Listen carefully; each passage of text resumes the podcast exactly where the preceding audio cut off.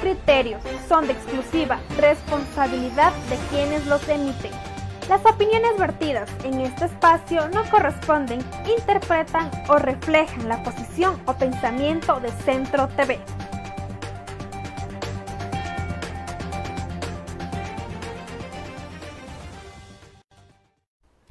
Los criterios son de exclusiva responsabilidad de quienes los emiten. Las opiniones vertidas en este espacio no corresponden, interpretan o reflejan la posición o pensamiento de Centro TV.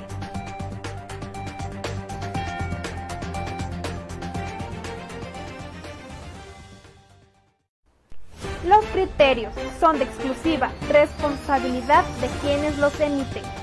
Las opiniones vertidas en este espacio no corresponden, interpretan o reflejan la posición o pensamiento de Centro TV.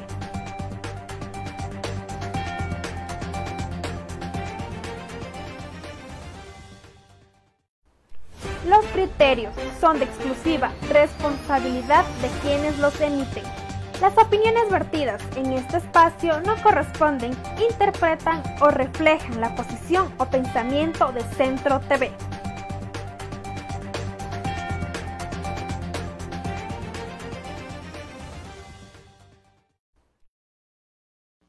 Muy buenas tardes a todos nuestros amigos que nos ven a través de Centro TV. Gracias por ya conectarse en estos instantes, dándoles a conocer la información y los últimos acontecimientos de actualidad que les damos a conocer a través de Visión Informativa. En esta tarde nos acompaña Daniel Moreno. Bienvenido.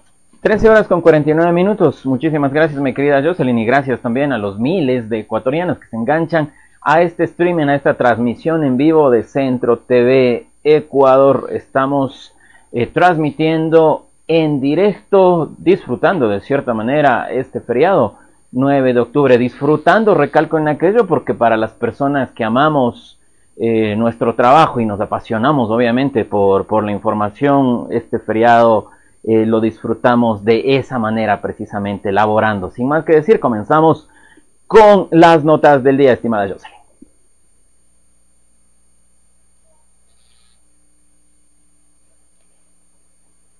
Así es, vamos con la primera nota. Escuchemos las medidas económicas que anunció el presidente Lenín Moreno frente también a las diferentes situaciones que estamos pasando en el país actualmente. Compatriotas, el día en que asumí la presidencia, hace ya 40 meses, dije que mi objetivo sería dejar un mejor país del que recibí, y en ello hemos trabajado todos los días. No ha sido nuestra voluntad retrasar el pago a proveedores o a las instituciones que reciben recursos del Estado. No, señores. Ustedes saben que recibimos del país sin fondos para atender contingencias, sin ahorros, sin un centavo para enfrentar una situación inesperada, adversa en todo sentido. Lo que teníamos era una fuerte crisis económica y fiscal, un escenario de corrupción que ahora estamos develando y a ello se sumó el embate de esta pandemia. Pero gracias a las decisiones tomadas en materia social, económica, productiva y de transparencia, la comunidad internacional ha vuelto a confiar en Ecuador. Este queridos ecuatorianos, es el primer día de la nueva era, la era de la reactivación. En los próximos tres meses recibiremos 7.150 millones de dólares del Fondo Monetario Internacional, del Banco Mundial, del Banco Interamericano de Desarrollo, de la Corporación Andina de Fomento y de los bancos chinos. Estos recursos nos permitirán cubrir los gastos de este año, atender las necesidades de la población en salud y educación, pero por supuesto no son suficientes para resolver todos los problemas del país, que son muchos. Logramos con nuestros acreedores de bonos una negociación justa y también pudimos reorganizar la deuda con China. Como resultado de eso y de otras decisiones de gobierno, el directorio del Fondo Monetario Internacional le dijo a Ecuador, confiamos en ustedes, así como hoy confía todo el mundo. El programa con el Fondo Monetario tiene una duración de 27 meses e incluye desembolsos por 6.500 millones de dólares. El crédito es a 10 años de plazo, con 4 de gracia, a una tasa mínima de 2.9% de interés. Sin duda alguna, excelentes condiciones. Con enorme satisfacción, debo informar al país que los 2.000 millones del primer desembolso ya están en nuestras cuentas.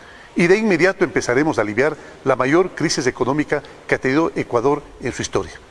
Por tanto, debo informar Primero, Estamos al día en los sueldos de los servidores del sector público. Segundo, pagaremos a los 17 mil pequeños y medianos proveedores del Estado con quienes tenemos deudas de hasta 500 mil dólares, reduciendo así los atrasos a niveles mínimos.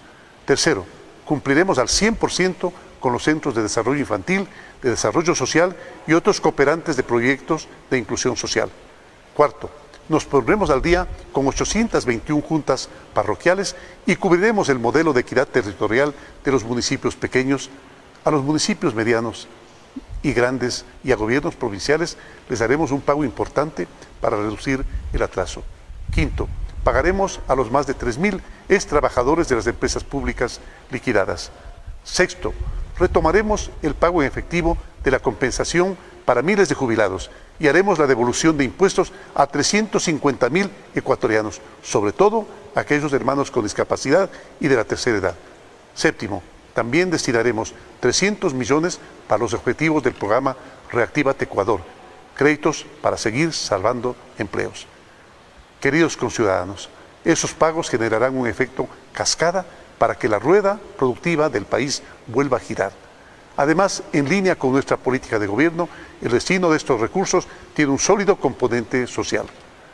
Con una mejor focalización, llegaremos con apoyo monetario a más gente pobre y aumentaremos la cobertura de nuestra red de protección social. Actualmente, un millón de hogares reciben bonos, ustedes saben, bonos y pensiones, pero hasta diciembre serán 250 mil más y hasta el primer trimestre del 2021 otros 200 mil. Ecuatorianos, estas son muy buenas noticias, pero la economía sin duda sigue siendo frágil y aún quedan cosas por hacer. Debemos ser disciplinados para mantener la confianza que nos hemos ganado a pulso. Es hora de mirar el futuro con mucha ilusión, pero también con mucha responsabilidad. No hemos superado todavía la crisis. Es tiempo de trabajo, es tiempo de esfuerzo, de solidaridad. Así, así saldremos adelante. Seguiremos protegiendo la salud y los medios de subsistencia y al mismo tiempo restableceremos la estabilidad macroeconómica y aseguraremos la sostenibilidad de las finanzas públicas. Para ello, estas son las metas que nos hemos propuesto. Primero, alcanzar un superávit global del sector público no financiero del 0.6% en el 2022. Segundo, alcanzar paulatinamente un nivel de deuda sobre el Producto Interno Bruto menor al 57% para el 2025. Tercero, mejorar la transparencia en las auditorías del Banco Central y fortalecer su autonomía. Cuarto, luchar incansablemente contra la corrupción, tal como lo hemos venido haciendo a través de una legislación que criminalice esos actos, que tanto daño nos hacen dentro y fuera del país. Quinto, para los siguientes gobiernos prepararemos soluciones para hacer sostenible la seguridad social, garantizar una mayor progresividad en el sistema impositivo, dar más transparencia a las cuentas públicas, entre otros temas. Queridos ecuatorianos, gracias por su paciencia en esta difícil época que pronto dejaremos atrás. Hoy estamos en el primer día de la recuperación total de Ecuador. Si pudimos juntos resistir la crisis, ahora debemos también juntos recuperarnos y salir fortalecidos. Miremos hacia adelante, con optimismo, con la convicción de que estamos sembrando el futuro, ese futuro que orgullosamente heredaremos a nuestros hijos. Muchas gracias. Sembramos futuro.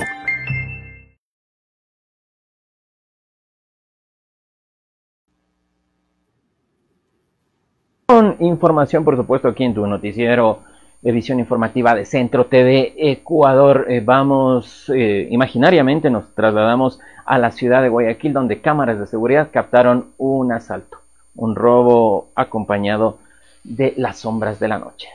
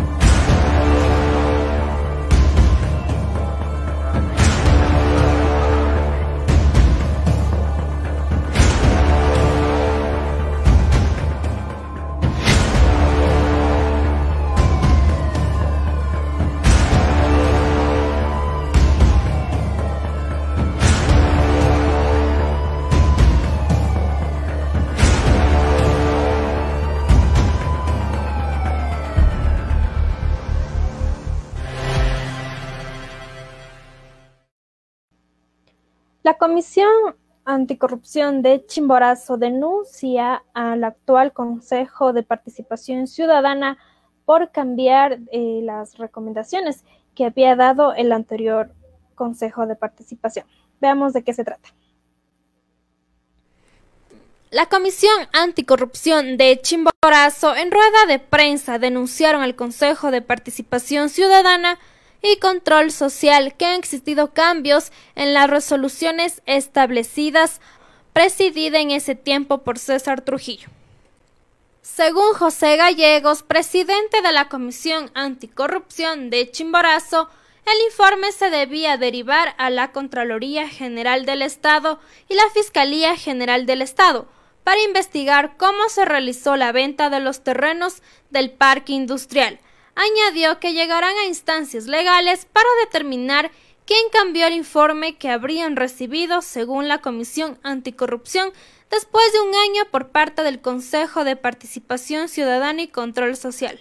Han esperado más de un año el Consejo de Participación actual para simplemente mutilar dicho informe.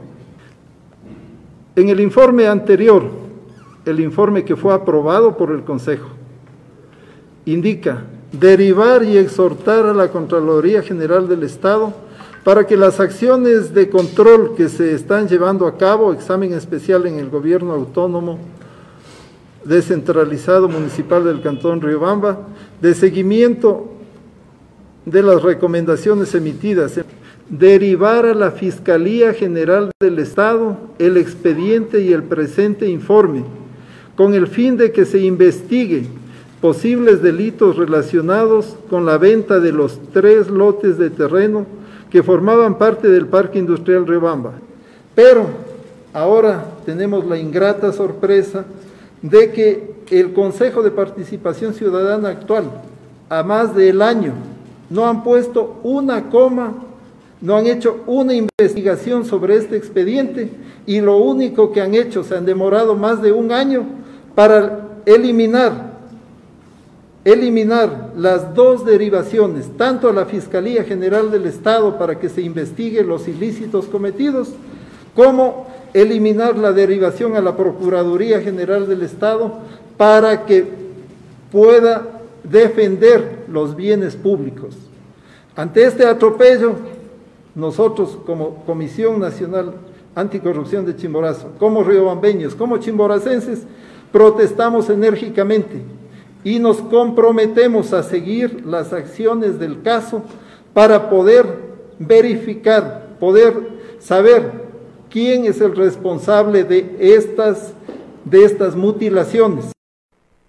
Gallegos añadió que en campaña las autoridades se habrían comprometido a recuperar los terrenos del parque industrial.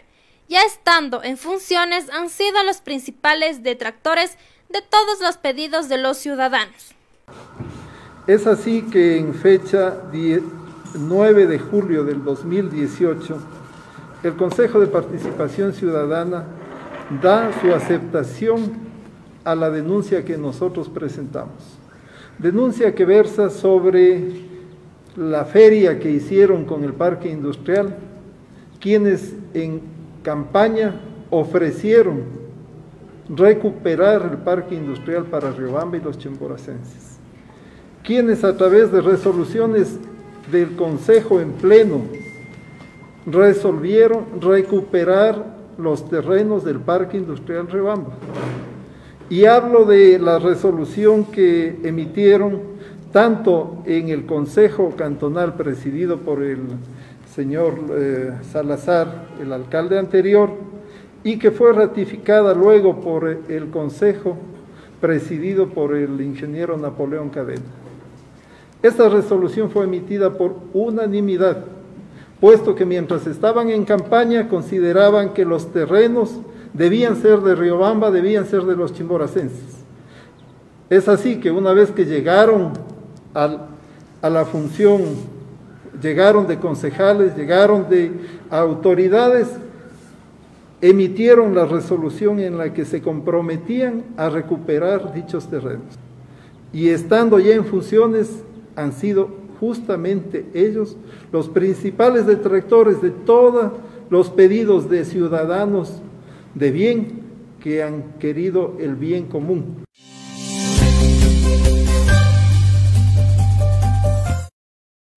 14 horas con 03 minutos. Quiero recordarles a todos nuestros amigos que nos siguen a través de las redes sociales de Centro TV Ecuador que esta transmisión, este streaming en vivo se está realizando de manera simultánea a través de las plataformas digitales Twitter, YouTube, Instagram, Facebook Live, nuestra página web y por supuesto también ahora nos encuentran en Spotify, nos buscan como podcast. Seguimos con el noticiero, nos trasladamos a la provincia de Chimborazo con Agopare anuncia eh, que durante estos meses previos a la Navidad estará realizando campañas en beneficio de los niños más desprotegidos del campo. Vamos con la nota.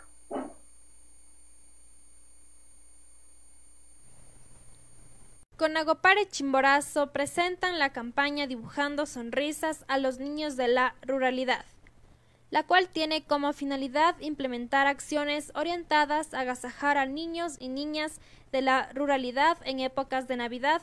Entre las principales actividades están recolectar ropa usada en buen estado, juguetes, caramelos, entre otros. La entrega y recepción de donaciones se realizará en las oficinas del Conagopare Chimborazo ubicadas en las calles César León Hidalgo entre Avenida Milton Reyes y Carlos Alvear, sector terminal terrestre, o a los teléfonos 230 6521. En caso de ser necesario, se coordinará el retiro de donaciones con el vehículo institucional en los sectores que lo soliciten. Una campaña muy bonita, muy hermosa para poder llegar con una funda de caramelos, con una ropita usada en buen estado y pues también a los 40 mil niños que tengo desde los 9 años de edad. Cientos de niños en sectores rurales de la provincia de Chimborazo viven en situaciones difíciles diariamente y en hogares de escasos recursos económicos.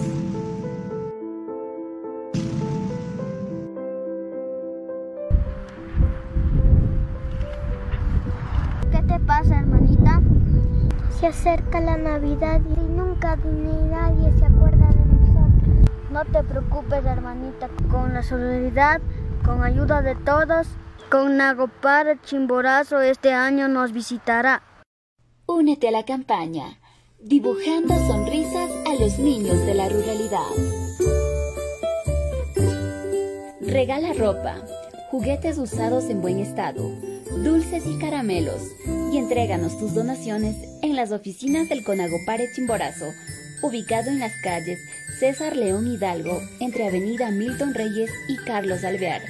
O contáctanos a los teléfonos 032 30 65 21, 09 68 65 79 75, 09 92 67 75 05.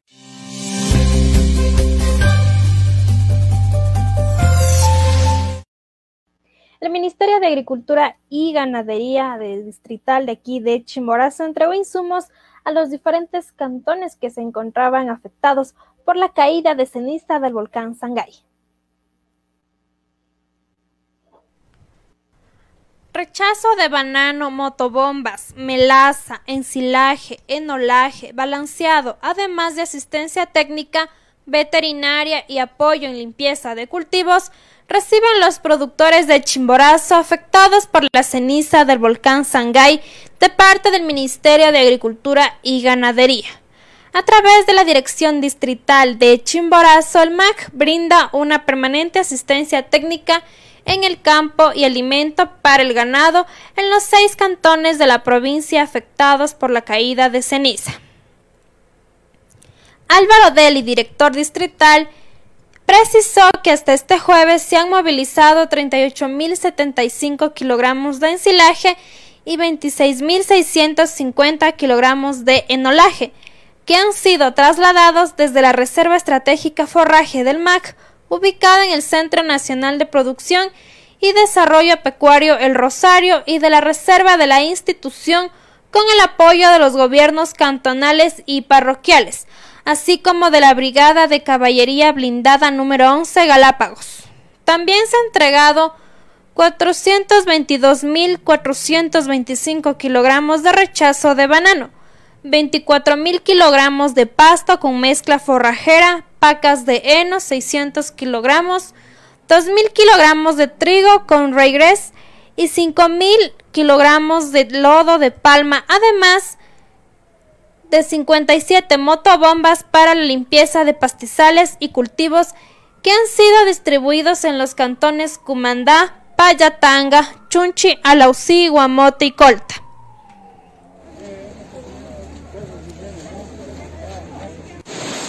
El monitoreo y seguimiento a los animales ha sido una de las actividades permanentes que se realiza con las unidades móviles veterinarias, desplegadas en los diferentes cantones atendiendo a los semovientes para precautelar la sanidad animal.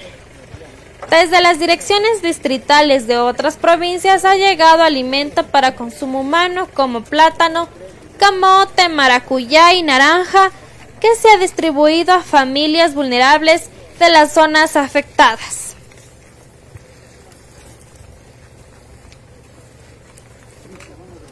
Además, se está participando en las brigadas en varios sectores de los cantones afectados, brindando atención y recomendaciones técnicas agrícolas y pecuarias a los productores con afectaciones por la caída de ceniza volcánica. Fuente Ministerio de Agricultura y Ganadería.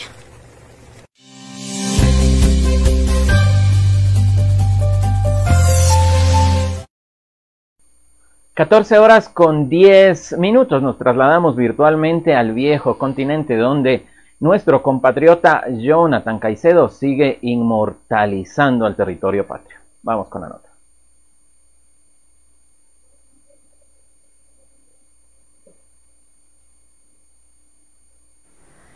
Solo sus familiares y amigos cercanos, Jonathan Caicedo había revelado que iba a pelear por ganar una etapa y por vestirse con la maglia rosa.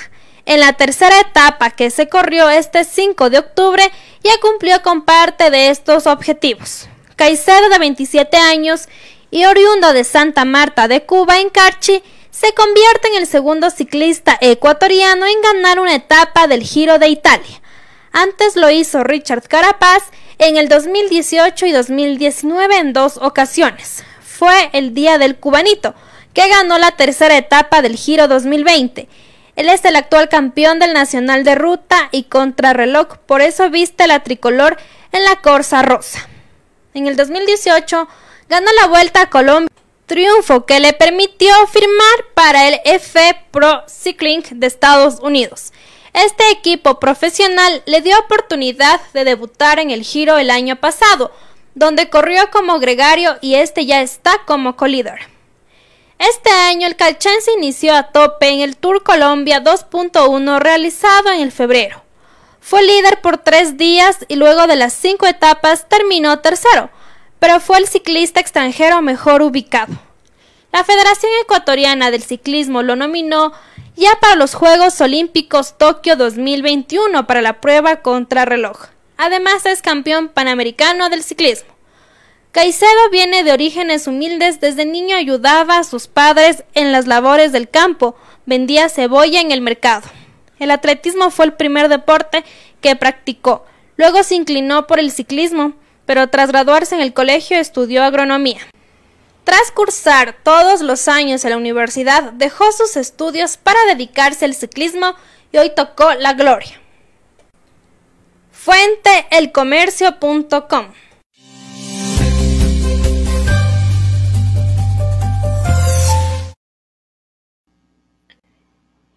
Se eligió la reina de Guayaquil, vamos de quién se trata, eh, una joven también que tiene diferentes proyectos para poder ayudar a las diferentes personas de su ciudad. Nabila Dief se convirtió la noche de este domingo 4 de octubre en la nueva reina de Guayaquil, bicentenario. La joven de 22 años fue coronada como soberana de la ciudad en una gala de dos horas. En el acto, ella explicó el proyecto social que desarrolló con 10 mujeres de bajos recursos económicos. La nueva reina brindó capacitaciones en decoración para el hogar y eventos especiales, todo hecho a mano. Nabila Dief es comunicadora social con mención en relaciones públicas y entre sus hobbies está patinar y pasar tiempo con su familia y amigos. La nueva reina recibió la corona del año del bicentenario y un vehículo cero kilómetros. La elección de este año se caracterizó por la falta de contacto entre las candidatas y las autoridades que entregan los premios. Los delegados de los auspiciantes también usaron mascarillas y el certamen se realizó sin público invitado, únicamente el jurado y las autoridades. Incluso en una parte del evento, las 10 chicas que aspiraban la corona utilizaron mascarillas transparentes. En la gala no estuvo presente la alcaldesa de Guayaquil, Cintia Viteri. Personal del municipio informó que desconocía la razón de su ausencia. Este es el segundo año que la elección de la reina de Guayaquil se realiza sin la presencia de la alcaldesa. Sin embargo, al inicio del evento, la organización emitió un mensaje de Viteria a través de un video. Allí señaló que este año la elección de la reina de Guayaquil cambió de objetivo para aportar con la lucha de problemas sociales como la pobreza y el hambre. En el certamen también se eligió a Yanela Villamar como virreina de la ciudad.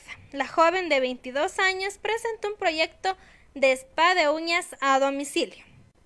Fuente elcomercio.com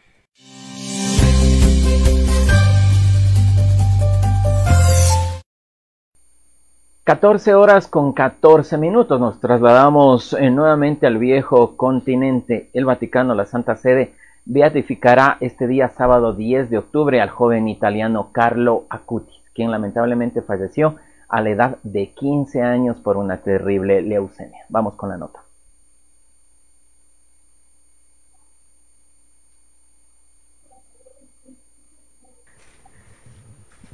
La historia de Carlo Acutis ha dado la vuelta al mundo. Se trata de un joven que falleció a los 15 años el cuerpo se mantiene intacto y será beatificado por el Papa Francisco por el milagro de la sanación de un niño brasileño.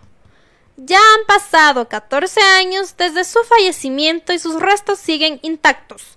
Carlo Acutis había vaticinado su muerte en un video grabado por él mismo. Días después de morir, su mamá encontró el video donde decía, Cuando pese 70 kilos, estoy destinado a morir. Cuatro años después de su muerte, la madre de Carlo tuvo mellizos, noticia que ya había vaticinado el joven antes de su fallecimiento. El 12 de octubre del 2013, cuando se cumplió siete años de su muerte, se reveló un milagro por el que será beatificado según Infobae. Un niño brasileño que padecía de páncreas anular acudió con su abuelo a una misa donde se exhibió un trozo de la ropa de Carlo. El pequeño le preguntó a su abuelo qué debía hacer, a lo que contestó que pida dejar de vomitar. Así lo hizo. Desde entonces nunca más volvió a hacerlo y los médicos aseguran que se curó por completo. En ese año se inició el proceso de canonización en la Arquidiócesis de Milán. El 5 de julio del 2018, el Papa Francisco declaró a Carlo Acutis como venerable siervo de Dios.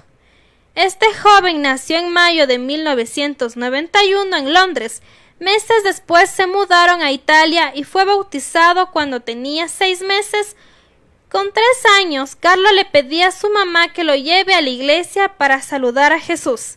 Desde pequeño las iglesias fueron su templo de paz y oración, aunque su familia era católica pero no practicante. Siempre ayudó a los demás cuando volvía de la escuela. Después de pasar con su familia y amigos, iba a repartir comida a las personas que vivían en la calle. Acutis murió de leucemia en 2006, a los 15 años. Era conocido por sus habilidades de programación de computadoras y su amor por la Eucaristía y la Virgen María. Un año antes de su muerte, el joven investigó los milagros eucarísticos para crear un sitio web. Lo conocían como el ciberapóstol de la Eucaristía. Llevaba el catecismo de forma virtual para que puedan verlo más personas. En su tumba se lo puede ver con ropa que usaba diariamente, un estilo informal. Sería la primera vez en ver a un santo vestido con jeans, zapatillas y chompa de calentador. La tumba de Carlo Acutis fue abierta a la veneración pública el jueves antes de la beatificación del adolescente. Una portavoz de la beatificación de Acutis le dijo a Catholic News Agency que el cuerpo entero estaba presente pero no incorrupto. El obispo explicó que el cuerpo de Acutis fue reembalsamado con arte y amor. Hoy lo vemos de nuevo en su cuerpo mortal, un cuerpo que ha pasado en los años del entierro en Asís por el proceso normal de descomposición, que es el legado de la condición humana después de que el pecado lo haya alejado de Dios. Pero este cuerpo mortal está destinado a la resurrección, dijo el arzobispo Domenico Sorrentino de Asís en una misa en la apertura de la tumba. Según el citado portal, su madre dijo que su familia había querido donar sus órganos cuando murió, pero no pudo hacerlo debido a la leucemia. La tumba de Acutis estará abierta a la veneración pública del 1 al 17 de octubre en Asís para permitir que las personas realicen una visita previa y posteriores a su beatificación el 10 de octubre. Fuente metroecuador.com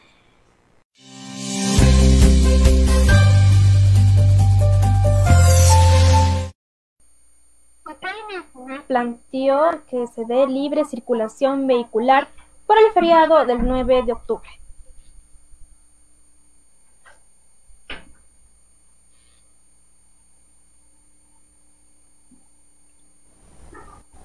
Que se permita la libre circulación de vehículos particulares durante el próximo feriado del 9 de octubre, y en los días posteriores fue uno de los pedidos del Comité de Operaciones de Emergencia COE Nacional a los municipios que aún tienen restricciones para el tránsito.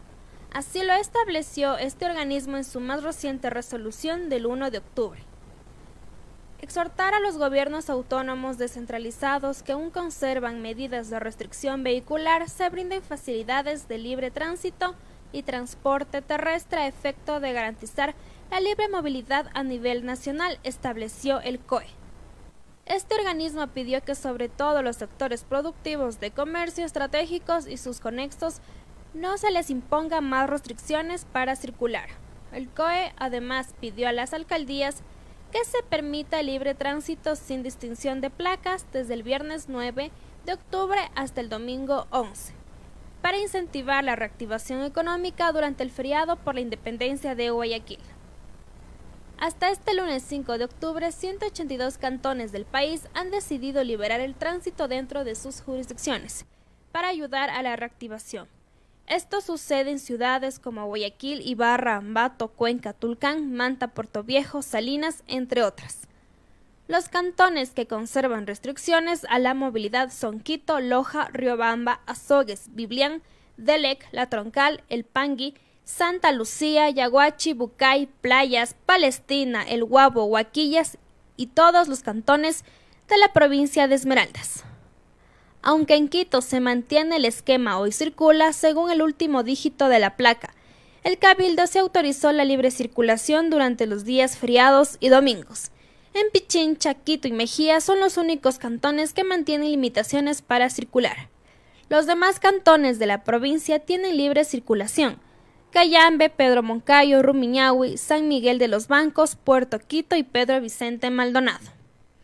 Fuente elcomercio.com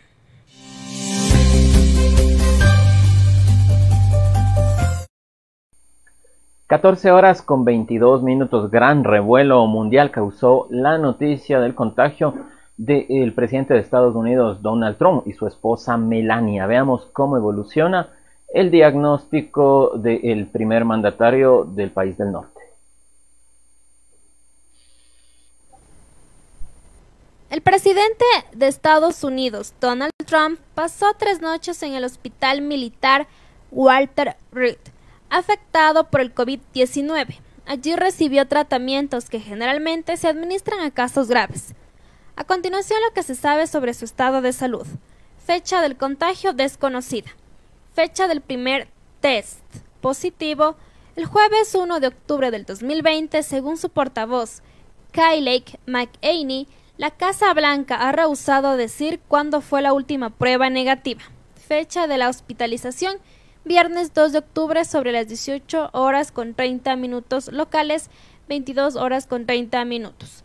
Síntomas, inicialmente registró fiebre alta, fatiga, tos y congestión nasal, pero no sufrió ahogos, dijo su médico Sin Conley. El último estado febril habría sido el viernes. La tasa de saturación de oxígeno en la sangre cayó dos veces a niveles que señalan una eventual afección de los pulmones. El viernes la tasa fue del 94% y el sábado del 93%, las cuales son inferiores a la normal del 95%. El lunes llegaba al 97% según el médico Sean Dooley. Trump recibió oxígeno el viernes en la Casa Blanca y quizás el sábado. Su médico es evasivo respecto al segundo episodio, no requirió un respirador artificial. Desde la alerta del viernes, Trump se hizo ver en mensajes de video sin señales manifiestas de fatiga y el domingo salió brevemente en un auto a saludar a simpatizantes congregados frente al hospital. Durante el fin de semana habló por teléfono con varias personas. Conley no describió el estado de los pulmones de su paciente ni los resultados de las imágenes. Apenas dijo, hicimos las observaciones esperadas, pero nada muy importante desde el punto de vista clínico. Consultado sobre si Trump tiene neumonía o una infección de los pulmones, dijo, no se nos permite hablar de eso. Síntomas neurológicos o efectos secundarios de las drogas lo verán pronto a vuelto, dijo el médico. En la propia Casa Blanca recibió el viernes en forma intravenosa una fuerte dosis 8 gramos de un tratamiento experimental de la empresa biotecnológica Regeneron. Ese tratamiento se basa en dos anticuerpos fabricados en laboratorios para neutralizar el coronavirus, los resultados clínicos de los ensayos son prometedores, pero su administración está restringida a estas pruebas, aunque con algunas excepciones como la de Trump. El mandatario también fue sometido a un tratamiento con el antiviral Remdesivir durante cinco días. Ese antiviral fue el primero en recibir una autorización de urgencia contra el COVID-19. Es inyectado en forma intravenosa una vez al día y procura evitar que el virus se replique. Actualmente se recomienda para pacientes que hayan requerido oxígeno. La quinta dosis está programada para el martes en la Casa Blanca. Desde el sábado, Trump está también recibiendo dexametasona, un corticoide para enfermedades severas y hospitalizados por el COVID-19 que se ha probado reduce la mortalidad. Ese remedio de la familia de los esteroides combate inflamaciones que pueden comprometer seriamente a los pulmones y otros órganos vitales. Los tres tratamientos son utilizados en diferentes fases de la infección, lo cual alimenta la confusión sobre el estado actual del presidente. Muchos expertos se preguntaban si Trump estaba en realidad más enfermo de lo que dicen sus médicos o si se tomaron precauciones excesivas debido a la importancia del paciente a pasar de los riesgos de interacciones de los medicamentos de efectos secundarios. Trump también está recibiendo otros medicamentos y suplementos, entre ellos zinc, vitamina D, famotidina, que puede ser usada contra la acidez, melatonina prescrita usualmente contra el insomnio y aspirina, según informó Colin el viernes. Varios médicos se asombraron ante la multiplicidad de tratamientos. Es el ejemplo del síndrome VIP, en el que el paciente recibe un tratamiento irracional sin evidencia y es tratado en exceso, dijo a la AFC Eric Topol, director del SCRIMS Research Transnational Institute. El propio Colin ha hablado de un territorio inexplorado. Para otros es razonable que en medio de una pandemia los médicos tomen decisiones basándose en datos incompletos, dijo Gregory Poland, profesor de medicina en la clínica Mayo. Como todo buen médico sabe, la medicina es una ciencia y un arte, señaló. Fuente elcomercio.com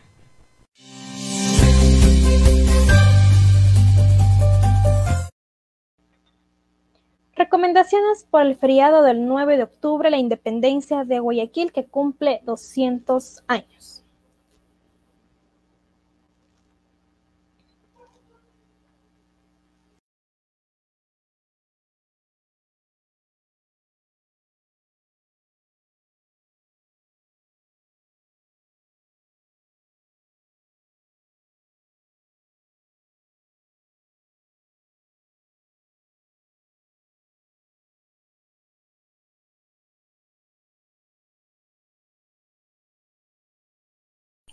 14 horas con 28 minutos. Seguimos con información acerca de este feriado del 9 de octubre. Muchísimas importantes también consideraciones a tener en cuenta.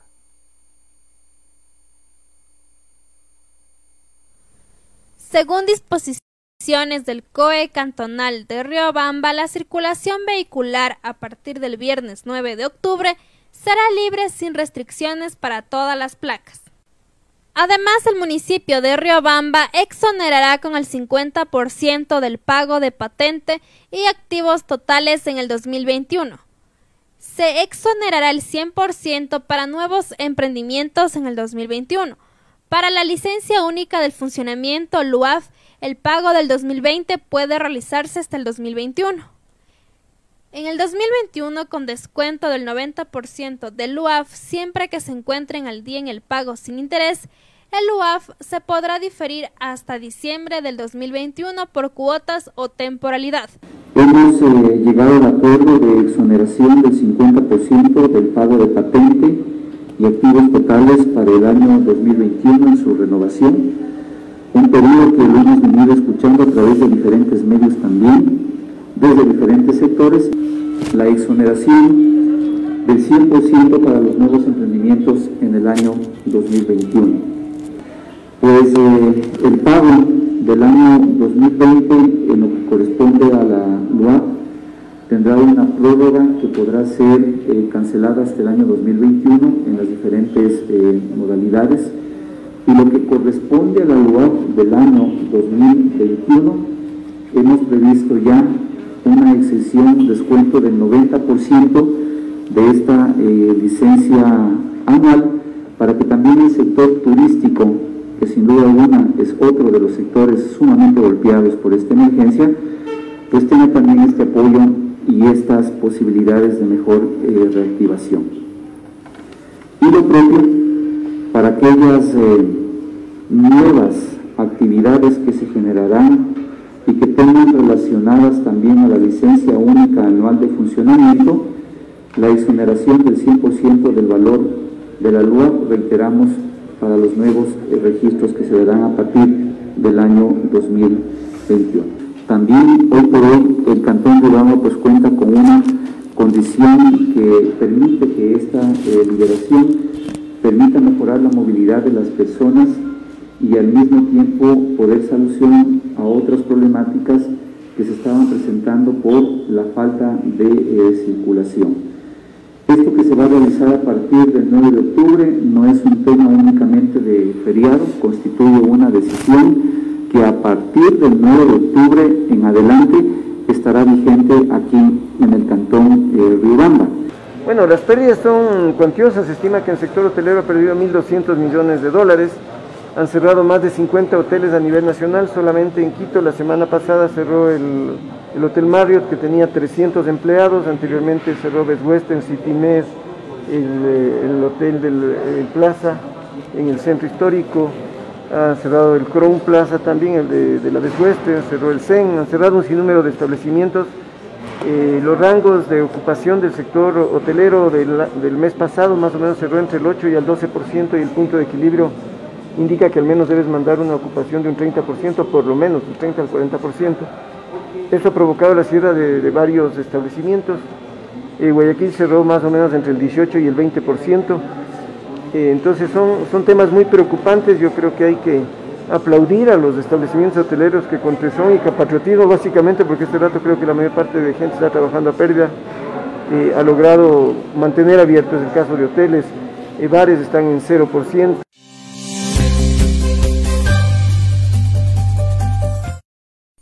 Recordamos a nuestros queridos televidentes eh, la eliminación de la restricción vehicular, es decir, que a partir de este viernes 9 de octubre, total y disponibilidad de las vías, por lo menos del Cantón Riobamba, para la circulación de todos los automotores, independientemente del último dígito de su placa.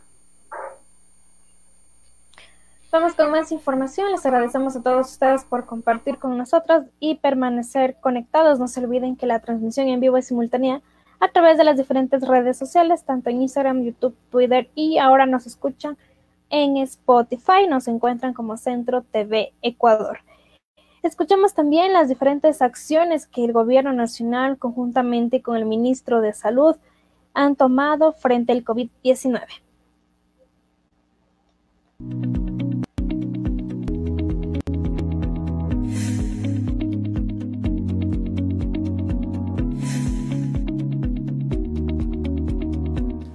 La fortaleza de la gente guayaquileña para enfrentar las múltiples amenazas que se han presentado a lo largo de la historia de esta ciudad describe la voluntad incólume de la comunidad porteña para superar las adversidades y resurgir con mayor fuerza.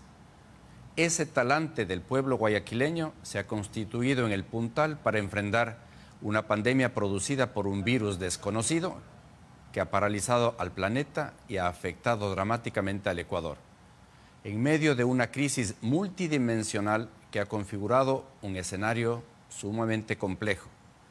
Jamás le hemos huido a este gigantesco desafío. Desde el primer día dimos frente a esta crisis terrible sanitaria.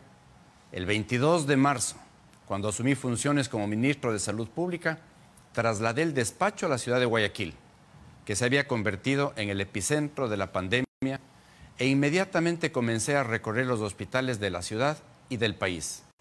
En un periodo extremadamente corto se propagó la enfermedad, lo que demandó la adopción de medidas estratégicas inmediatas para combatir al virus, que lamentablemente ya había cobrado varias vidas. Durante los primeros días, decenas de pacientes se encontraban hospitalizados con cuadros graves. Los profesionales, médicos y el personal de la salud se mostraba extenuado. Muchos profesionales médicos y enfermeras habían contraído la enfermedad. Adquirir los equipos de protección y los insumos médicos era un reto sumamente complejo por la demanda que estos productos generaban en el mercado mundial. Desconcierto, temor, incertidumbre eran las constantes en esos momentos asiagos de la convivencia social. Varias fueron las decisiones valientes y responsables que se tomaron sobre la marcha. Fue complicado enfrentar algunas iniciativas, bien intencionadas en cuanto a tratamientos experimentales contra la COVID-19. Como responsable de la seguridad sanitaria de los ecuatorianos, el uso de medicinas y los tratamientos con drogas experimentales fueron restringidos, pues la gestión de este ministerio priorizó siempre la evidencia científica. Hoy sabemos que fueron decisiones correctas. Al final, el tiempo nos dio la razón. Más de 8.000 profesionales de la salud, incluidos 377 especialistas contratados para la emergencia, prestaron su contingente en primera línea. Ocho hospitales, seis del Ministerio de Salud Pública y dos del IES trabajaron para pacientes COVID en Guayaquil. Se destinaron una de cada cinco camas de cuidados intensivos del total nacional. La capacidad hospitalaria y de UCIs se duplicó durante la pandemia. La articulación con autoridades locales permitió aumentar la disponibilidad de camas.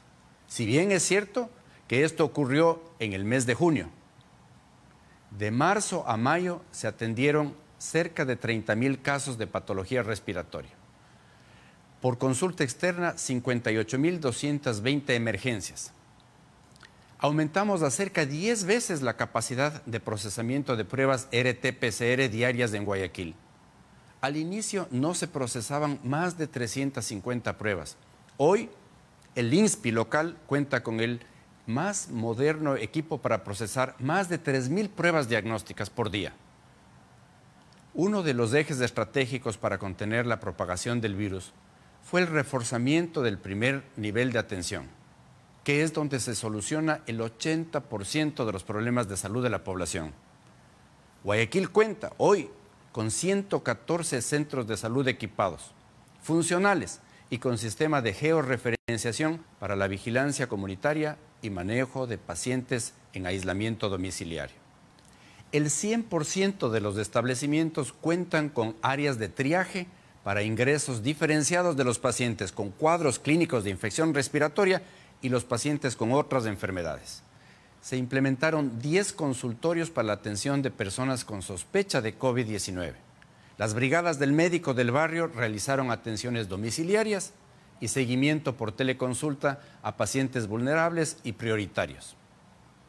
A este nivel primario se brindaron 4.952 atenciones de emergencias respiratorias. Respecto al servicio de ambulancias, se destinaron 25 para transporte primario y 21 para servicio interhospitalario. 10 de estas ambulancias fueron donadas por la cooperación internacional. Se reforzó las asignaciones presupuestarias para medicamentos y dispositivos médicos, servicios complementarios de derivaciones de la red de protección social en salud, personal médico y gastos operativos, como por ejemplo limpieza, alimentación, combustible, prendas de protección, por un monto aproximado de 38 millones de dólares. Con recursos y donaciones se fortaleció la capacidad resolutiva en Guayaquil. Ventiladores, monitores, ecógrafos, equipos de fisioterapia, entre otros, fortalecieron la red pública de salud para salvar la vida de los guayaquileños. Entre equipamiento y equipos de protección se ha invertido alrededor de 5 millones de dólares. En donaciones para Guayaquil, desde planta central, se han entregado equipos de protección personal, equipos de fisioterapia, respiradores, entre otros. Los esfuerzos realizados por el Gobierno Nacional en este escenario de crisis económica, social, sanitaria, son significativos. Pero nunca serán suficientes frente a una pandemia que cambió al planeta. Las lecciones aprendidas con las dolorosas experiencias de Guayaquil frente a un virus impredecible que sigue sorprendiendo a los científicos de todo el mundo nos permitió implementar una serie de medidas para evitar que se reediten en Quito y en el país esos dramáticos indicadores que graficaron la muerte de alrededor de 700 guayaquileños en un solo día. Nos duele a todos habernos enterado de los problemas de corrupción en el sistema de salud. Son unos cuantos que empañan el trabajo honesto de miles de profesionales de la salud. Ha quedado demostrado que no estamos para solapar a nadie y que quien cometa una ilegalidad en el manejo de recursos públicos deberá responder ante la justicia. La única forma de acabar con este mal es que no exista impunidad. Guayaquil nunca estuvo ni estará sola. Desde el inicio estuvimos presentes al servicio de la ciudad, respondiendo a las disposiciones del presidente de la República. El país entero se solidarizó con los guayaquileños e hizo propio su dolor. Hay una voz que nos une a todos, guayaquileños y ecuatorianos. Esa voz es la de la defensa de la vida, es la de continuar batallando juntos frente a una enfermedad que no se ha ido y que no se la detiene con luchas políticas o confrontaciones electorales sino con un compromiso colectivo que demanda corresponsabilidad en el cumplimiento de las medidas de bioseguridad. A la COVID-19 no le venceremos en los hospitales, la venceremos en la comunidad. Estamos con Guayaquil y con su gente. Accede a los servicios del Ministerio de Salud Pública llamando al 171. Sembramos futuro. Autorización Seguimos en su noticiero Visión Informativa. Durante esta presente semana también se celebró el Día Mundial del Adulto Mayor. Vamos con la siguiente nota.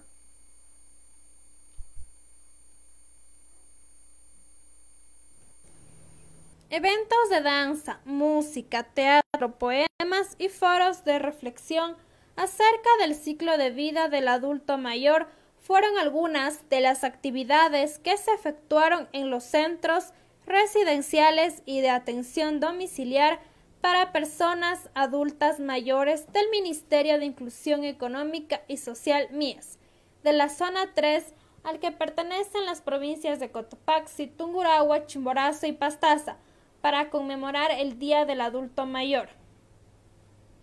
En el Centro Gerontológico Tomás Romero Gross del Puyo se desarrollaron representaciones teatrales show canino y un almuerzo especial entre los usuarios del centro de las modalidades de atención diurna y domiciliar. En Pastaza se atiende a un total de 752 personas adultas mayores a través de 12 unidades de servicio directo y 8 unidades de atención en convenio con cooperantes, mencionó Gabriela Díaz, directora distrital MIES en esta provincia amazónica. En Chimborazo, adultos mayores de la Casa Hogar Gaz de Chambo recibieron presentes y una serenata.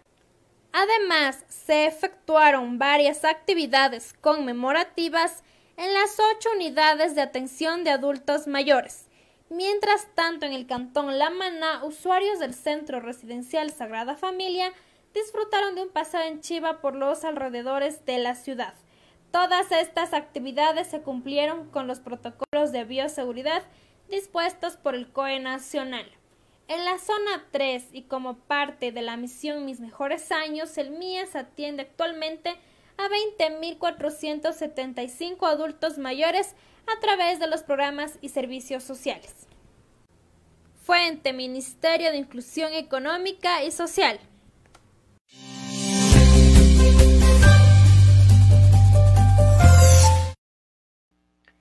Minería ilegal en Sucumbíos, de las cuales tres personas fueron detenidas.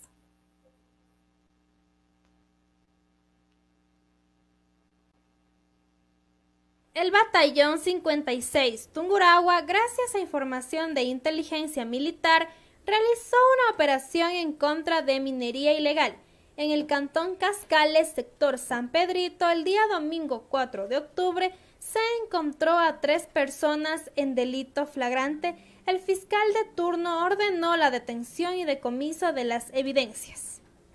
Tres detenidos, una excavadora, una clasificadora en Z, un motor de agua, un tanque de 55 galones lleno de diésel.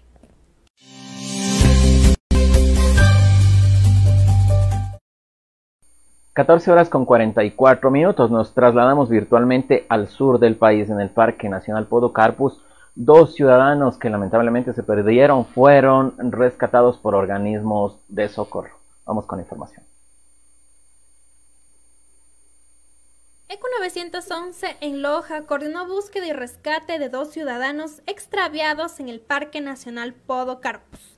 La mañana de este domingo 4 de octubre se reportó a dos jóvenes de 23 y 24 años extraviados en el Parque Nacional Podocarpus, sector Laguna de los Compadres. De inmediato se coordinó desde el ECU 911 en Loja el despacho de unidades y personal del Grupo de Operaciones Especiales de la Policía Nacional y del Cuerpo de Bomberos de Loja, para iniciar con las labores de búsqueda y rescate de los dos jóvenes. Miembros de la Policía Nacional tomaron contacto con el guardabosques del parque, quien manifestó que los jóvenes ingresaron a acampar el viernes 3 de octubre a las 8 con 15 minutos de la mañana aproximadamente, pero luego se perdió el rastro y la comunicación con los ciudadanos. La búsqueda se extendió hasta la mañana de este lunes 5 de octubre y en las primeras horas de la mañana las unidades de socorro lograron encontrarlos a dos ciudadanos extraviados. Las personas fueron valoradas en su salud y se determinó que se encontraban en buenas condiciones, por lo que emprendieron el descenso hacia la carretera principal. Los familiares de los rescatados acudieron al sitio para trasladarlos a su domicilio. Es importante recordar a los ciudadanos que para realizar excursiones se debe contar con la guía de una persona calificada. Fuente EQ911.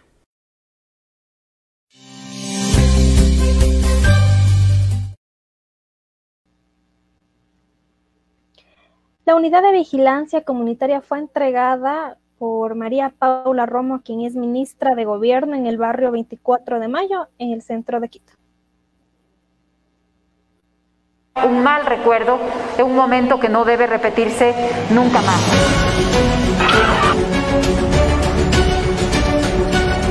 Es un mensaje de que en lugar de destruir, podemos construir. Esto representa seguridad, tranquilidad, el pueblo, estar unido con el pueblo uniformado. El esfuerzo que realiza la comunidad, la empresa privada, las entidades públicas, la policía, por poner otra vez en orden un sitio tan importante como este para que la ciudadanía se encuentre mucho más segura y respaldada. Mi felicitación, mi aplauso afectuoso y mi deseo de que continuemos trabajando así, de manera conjunta.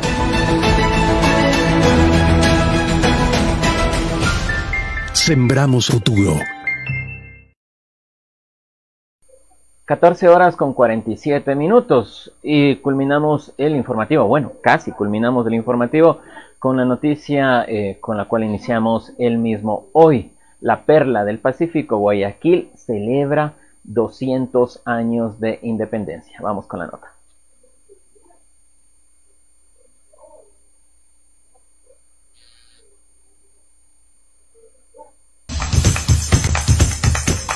Digo, terminamos. Yo...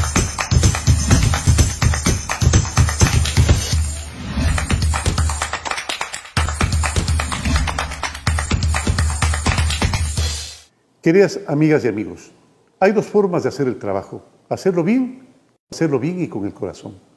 Sé por experiencia personal que ayudar a los demás produce una satisfacción única, que es única e indefinible.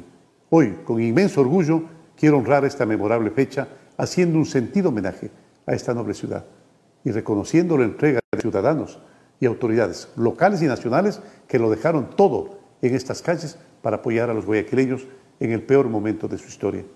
Ustedes formaron un equipo invencible. Juntos, ciudadanos y miembros de este gobierno superaron los retos que nos impuso esta pandemia. Todos, con admirable eficiencia, trabajaron durante los momentos más críticos, sin horario, sin descanso. Y lo hicieron voluntariamente, la mayoría de veces desempeñando una labor que no era la suya. Sé los dramáticos momentos que tuvieron que enfrentar. Lo dejaron todo por salvar vidas, por ayudar a familias que no tenían alimentos, ninguna ayuda, no tenían medicinas. Que el agradecimiento de la gente a la que tendieron su mano siga siendo una motivación para trabajar sin descanso. A todas esas manos solidarias, públicas y privadas, hoy, desde esta bicentenaria ciudad, quiero decirles que el país entero está infinitamente agradecido y recordará por siempre sus nobles acciones. El peligro no ha pasado. Hoy la prioridad es cuidarnos más y reactivar la economía. Es una difícil tarea, si todos los ecuatorianos caminamos juntos, el camino no será tan largo, no será tan pesado. Este gobierno nunca dejará de apoyar a Guayaquil. En tres años de gestión hemos entregado a esta bella ciudad una importante cantidad de recursos. Voy a mencionar solo algunas ayudas e inversiones que mi gobierno ha realizado en beneficio del pueblo guayaquileño. Miren, hemos destinado 2.222 millones para la atención en salud de la Perla del Pacífico, solo en el año 2020. Más de 25.000 guayaquileños ahora tienen techo seguro en Monte Sinaí tras recibir sus títulos de propiedad. 16.000 estudiantes ahora cuentan con canchas deportivas de césped sintético en el marco del proyecto Juego Limpio. 65 deportistas son parte del proyecto de alto rendimiento. Más de 41.000 nuevos cupos han sido ofertados por instituciones de educación superior en el Cantón Guayaquil incrementamos la oferta para garantizar el acceso a la educación superior. Más de 161 mil personas se beneficiaron del bono de protección familiar durante la emergencia sanitaria. 34 mil nuevas familias se incorporaron al bono de desarrollo humano durante septiembre y octubre de este año. Y 40 mil personas con discapacidad han sido identificadas en Guayaquil y han recibido atención de las brigadas de la Visión Manuel Espejo para la articulación de sus requerimientos. Hay más de 5.500 beneficiarios en la zona rural de Guayaquil que mantienen la protección social del Seguro Social Campesino. Más de 15 millones es la compensación del Gobierno Nacional por tarifas eléctricas en Guayaquil. Alrededor de 29 millones han sido invertidos durante el 2020 en Guayaquil en proyectos de distribución de energía eléctrica y alumbrado público. Garantizamos de esa forma la seguridad ciudadana. Impulsamos un Guayaquil conectado, conectado con el mundo. 33 nuevas frecuencias aéreas implementaron sus operaciones en la ciudad. Hemos logrado conexión directa con Fort Lauderdale, con Madrid, con México, con Dallas, con New York. Más de 540 millones entre 2018 y el 2020 se obtuvieron en contratos de inversión, generando plazas de empleo y fortalecimiento de los sectores de manufactura, turismo, acuacultura y comercio. 126 millones ha colocado el Gobierno Nacional a través del Banco de Desarrollo del Ecuador en el Cantón Guayaquil para saneamiento ambiental, agua potable, vialidad equipamiento urbano. 2.334 millones se ha otorgado durante el periodo del gobierno en créditos hipotecarios, quirografarios y prendarios para el beneficio de la ciudadanía del puerto principal. En los próximos días, desde el 1 de noviembre, gracias al acuerdo comercial con la Asociación Económica de Libre Comercio EFTA, conformado por Suiza, Noruega, Islandia y Liechtenstein, exportaremos productos como banano, camarón, productos de pesca, que podrán recuperar su competitividad y presencia en los países del acuerdo. En pocos días entrará en vigencia el acuerdo comercial entre Ecuador y Reino Unido, el cual permitirá impulsar la exportación de productos que son orgullo de guayaquileños como camarones, banano, café, entre otros. Durante el gobierno nacional, Ban Ecuador ha colocado 76 millones en Guayaquil, beneficiando a miles de familias dedicadas a la producción, al comercio, a los servicios, a la pequeña industria. Este banco público da especial atención a las mujeres, a los jóvenes, a los adultos mayores, a los emprendedores y a los artesanos. Siete millones se han entregado en Guayaquil por CONAFIPS, que han permitido financiar a través de las diferentes organizaciones del sector financiero, popular y solidario. 41 millones en contratos de inversión firmados en el sector turístico con varias empresas en las actividades de alojamiento, alimentos y bebidas. El puerto de Guayaquil recibió 18 cruceros con viajeros de todo el mundo. Potenciamos así el turismo de la ciudad. Queridos guayaquileños, en siete meses podemos hacer mucho. No descansaremos hasta cumplir nuestro objetivo, dejar un mejor país que el que recibimos. Ya lo dijimos desde el primer momento. Juntos, Guayaquil, por la patria, como suelen decir ustedes, Guayaquil y el Ecuador entero, podemos hacerlo. Juntos, hombro a hombro, estamos sembrando el futuro. Muchas gracias. Sembramos futuro. Autorización. Agradecemos a todos nuestros seguidores por compartir con nosotros. No se olviden que la transmisión en vivo es simultánea a través de las diferentes redes sociales, YouTube, Instagram, Twitter y nos pueden ahora escuchar en Spotify. Tomen muy en cuenta las acciones que se ha tomado para este feriado 9 de octubre.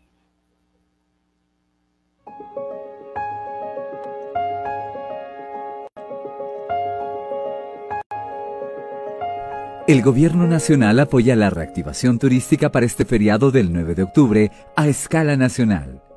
Tanto el Ministerio de Turismo, el EQ 911, la Policía Nacional y la Agencia Nacional de Tránsito operan de manera mancomunada para garantizar la bioseguridad necesaria como playas y zonas turísticas, trabajando por el bienestar de los visitantes nacionales y extranjeros. Como Gobierno Nacional hemos hecho nuestra parte, aprobamos 22 protocolos de bioseguridad que han permitido que las actividades y establecimientos turísticos estén listos para recibir a los viajeros. Ahora necesitamos el compromiso de la ciudadanía para que viva el feriado cumpliendo normas de autocuidado en cualquier lugar que visite, el uso de la mascarilla, el lavado de manos, el distanciamiento social.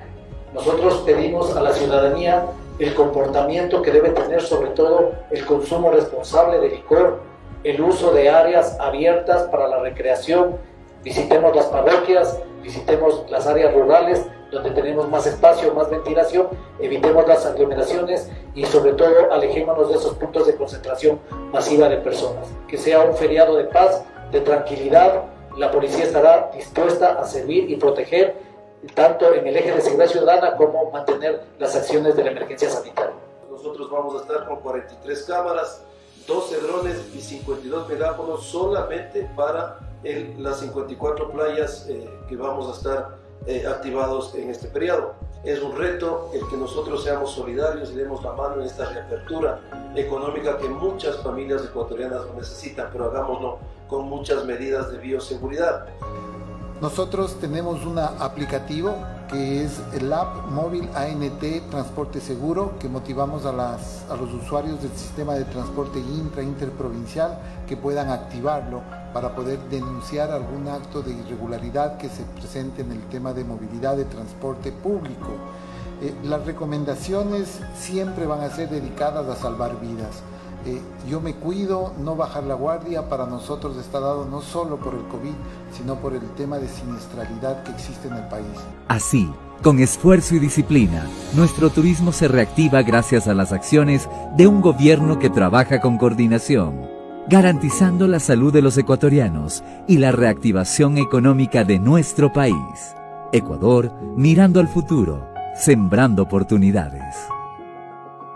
Sembramos futuro. Autorización número 02.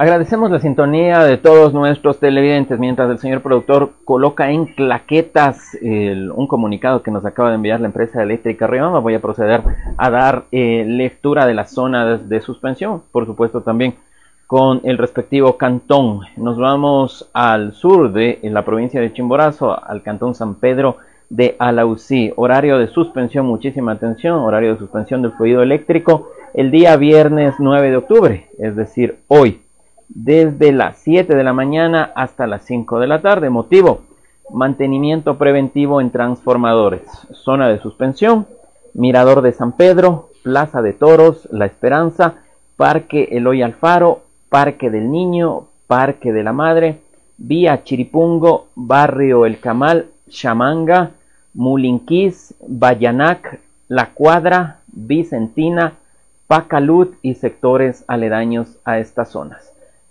Ubicados en las calles Pedro José Dávila, José Orozco, Bolivia, Colombia desde García Moreno hasta Pedro José Dávila, Eloy Alfaro entre Bolivia y salida a la Panamericana Sur. Ahora nos imaginamos y nos trasladamos a Riobamba, sábado 10 de octubre, a partir de las ocho y media de la mañana hasta las 12 del mediodía. El motivo, readecuación de red. La zona de suspensión será en el sector de los bomberos de Calpi, vía San Juan y sitios aledaños a estas zonas. Recuerden, mañana sábado 10 de octubre a partir de las ocho y media de la mañana hasta las 12 del mediodía. Regresamos al Cantón San Pedro de Alausí. Interrupción o suspensión del fluido eléctrico por parte de la proveedora empresa eléctrica Riobamba Sociedad Anónima, día domingo 11 de octubre, desde las 11 de la mañana hasta las 2 de la tarde. Motivo, readecuación de red. Muchísima atención con las zonas de suspensión. La Dirección Municipal de Tránsito del GAD Municipal Alausí, Plaza de Rastro y sitios aledaños a las mencionadas zonas. Ahora nos trasladamos a Cumandá el domingo 11 de octubre a partir de las ocho y media de la mañana hasta las 4 de la tarde. El motivo cambio de postas. La zona de suspensión será en Copalillo, Huajal y sitios aledaños a estas zonas. Nos trasladamos al cantón Colta, suspensión de fluido eléctrico el día viernes 9 de octubre desde las 8 de la mañana hasta las 10 y 30 de la mañana. Motivo, readecuación de red. Zona de suspensión, Pulucate, Sindipamba, San Bartolo, Castuc Alto, Castuc Tungurahuilla, San Bartolo Grande y sitios aledaños a esta zona. Seguimos en Cumandá el domingo 11 de octubre a partir de la 1 y 30 de la tarde hasta las 4 horas con 40 minutos de la tarde. Motivo cambio de postes. La zona de suspensión será en Guayacanes, Aguas Blancas, La Resistencia, Las Maravillas, Jesús del Gran Poder, Estero Verde, San Juan de la Isla, Hacienda San Alejandro y sectores aledaños. Cantón Comandá, ingresando al litoral de nuestro país y por supuesto también en la provincia de Chimborazo. Suspensión de fluido eléctrico el día domingo 11 de octubre, desde las 8 de la mañana hasta las 2 y 30 del mediodía. Motivo, cambio de postes. Muchísima atención con las zonas de suspensión. Les recuerdo, desde las 8 de la mañana hasta las 2 y 30 del mediodía, este día domingo. Centro de Cumandá, La Troncal, los sectores Laucay, Sacramento, La Italia, Copalillo, Guagal, La Floresta, Guayanac, Cascajal, La Victoria, Río Blanco, la Ofelia, Brisas del Chimbo, San Miguel de Buenos Aires, Hacienda San Ramón, Nueva Unión, Cooperativa Producción Agrícola, La Modelo, Los Laureles, Grupo 87, Guayacanes, Aguas Blancas, La Resistencia, Las Maravillas, Jesús del Gran Poder, Estero Verde, San Juan de la Isla, Hacienda San Alejandro, Zuncamal, San Vicente, San Jacinto, Argentina, Juncamal, Salve María, San Gabriel, Pumapungo y sitios aledaños. Agradecemos a todos nuestros seguidores. No se olviden que la transmisión en vivo se lo realiza en las diferentes redes sociales, en YouTube, Instagram, Twitter y ahora nos escuchan a través de Spotify. Nos encuentran como Centro TV Ecuador. Les agradecemos a nuestros seguidores por compartir y permanecer conectados dándoles a conocer toda la información de actualidad de esta semana. Sí, mi querida Jocelyn Rosero, 15 horas con 03 minutos en vivo, iniciando este feriado eh, por motivo de los 200 años de independencia de la Perla del Pacífico, Guayaquil. Todavía dos días y medio, podríamos decir, de asueto. El agradecimiento eterno al señor productor, Víctor Verde Soto, mi compañera Jocelyn Rosero, estuvo con ustedes también su servidor Daniel Moreno. Nos vemos eh, lunes en la noche, 19 horas 45, con muchísima más información. Como decía Cerati, gracias totales. Les agradecemos mucho y los esperamos el lunes a partir de las 19 horas con 45 minutos con invitados importantes y la información del fin de semana. Así que no se lo pierdan. Que tengan un excelente fin de semana.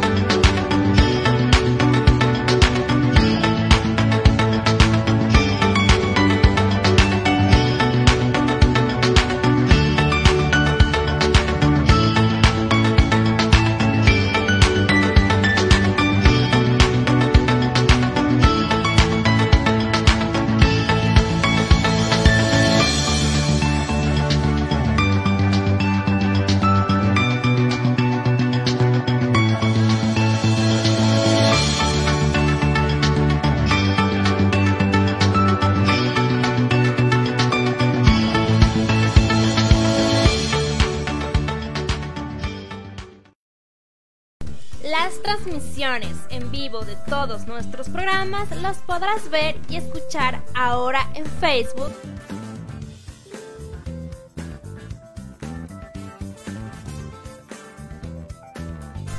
YouTube.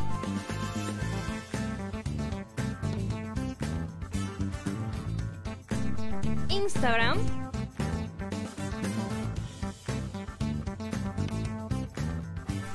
Twitter.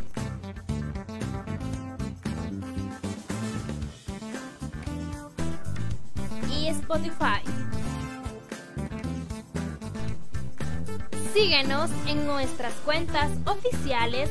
Nos encuentras como Centro TV Ecuador o arroba Centro TV Ecuador.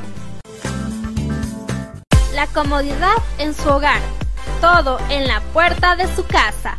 Con Encomiendas Smith. En esta época nosotros le cuidamos no se preocupe de realizar las compras, lo hacemos por usted y lo entregamos en la puerta de su casa. Además, realizamos pagos de servicios básicos, pedidos, envíos, depósitos, encargos y mucho más en los 10 cantones de Chimborazo, en el campo o en la ciudad, con las medidas de bioseguridad para la protección de nuestros clientes.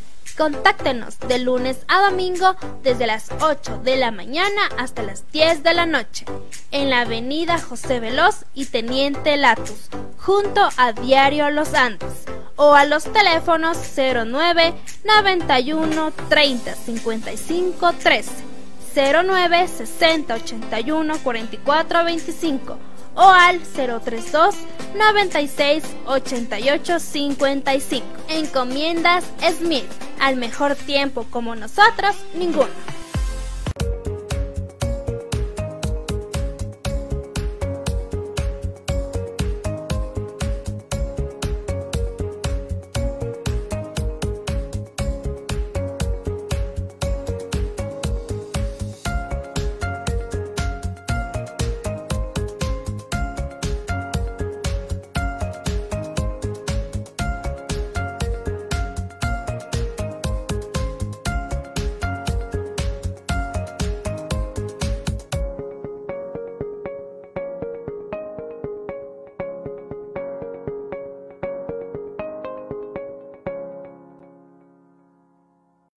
Llegó a Riobamba la famosa cerveza artesanal Virkingo, el elixir de los dioses. Obtén toda la fuerza de un vikingo a tan solo 15 dólares precio de six pack. También tenemos servicio a domicilio. Pídela ya.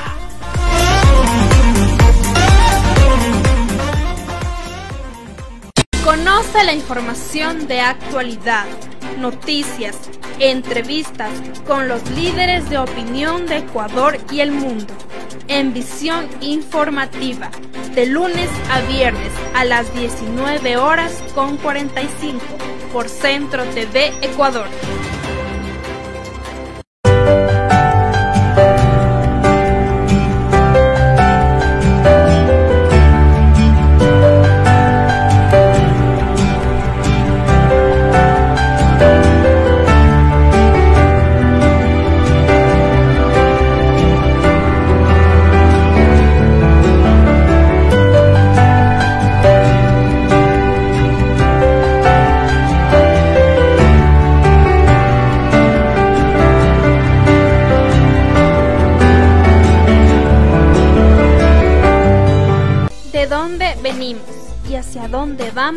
Cómo pensamos, cómo actuamos o qué ideología hay en este mundo serán tratados en su programa Onda Cultural con la presencia de músicos, artistas, pintores, danzantes, cineastas y más.